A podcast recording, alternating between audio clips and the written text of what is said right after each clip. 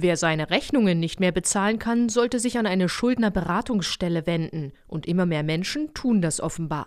Laut einer Umfrage unter 460 Schuldnerberatungsstellen berichten 65 Prozent von mehr Anfragen.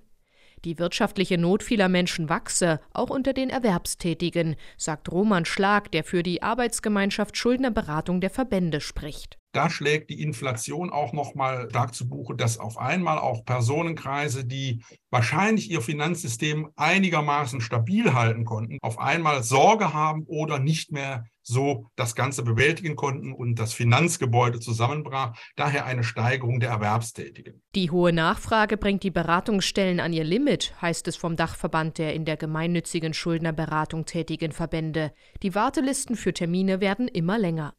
Denn nicht nur Berufstätige, auch junge Menschen und Rentner suchen zunehmend Hilfe. Maike Kors, Schuldnerberaterin der Diakonie in Köln. Viele Rentnerinnen und Rentner kommen mit wenig Geld aus, aber aktuell wird es eben auch genau an der Stelle sehr, sehr schwer, weil diese Kosten, diese Kostensteigerungen können eben nicht ausgeglichen werden.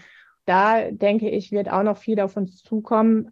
Thema Altersarmut ähm, beschäftigt uns schon sehr lange, bekommt aber jetzt wahrscheinlich auch noch mal eine andere Gewichtung.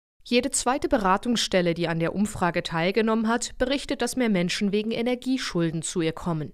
Oft geht es um existenzielle Fragen wie kann ich meine Wohnung im Winter heizen oder was kommt zu essen auf den Tisch? Und Ganz wichtig, was alle Beraterinnen und Berater wirklich immer wieder zurückmelden, die Zunahme von psychischer Belastung und Krankheitsbilder. Es braucht viel mehr Unterstützungsbedarf, die die ratsuchenden Betroffenen mitbringen. Also man merkt, die Krisen, die haben sehr, sehr, sehr an den Kräften der Menschen gezehrt. Gerade in Krisenzeiten sei es wichtig, dass Menschen einen offenen Zugang zur Schuldnerberatung haben, sagt Ines Mörs, Geschäftsführerin der Bundesarbeitsgemeinschaft Schuldnerberatung.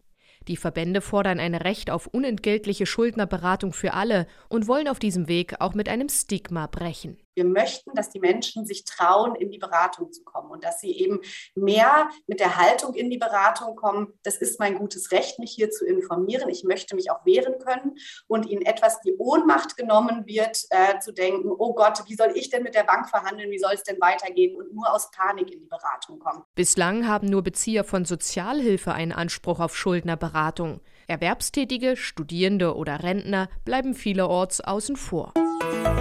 RBB 24 Inforadio vom Rundfunk Berlin-Brandenburg.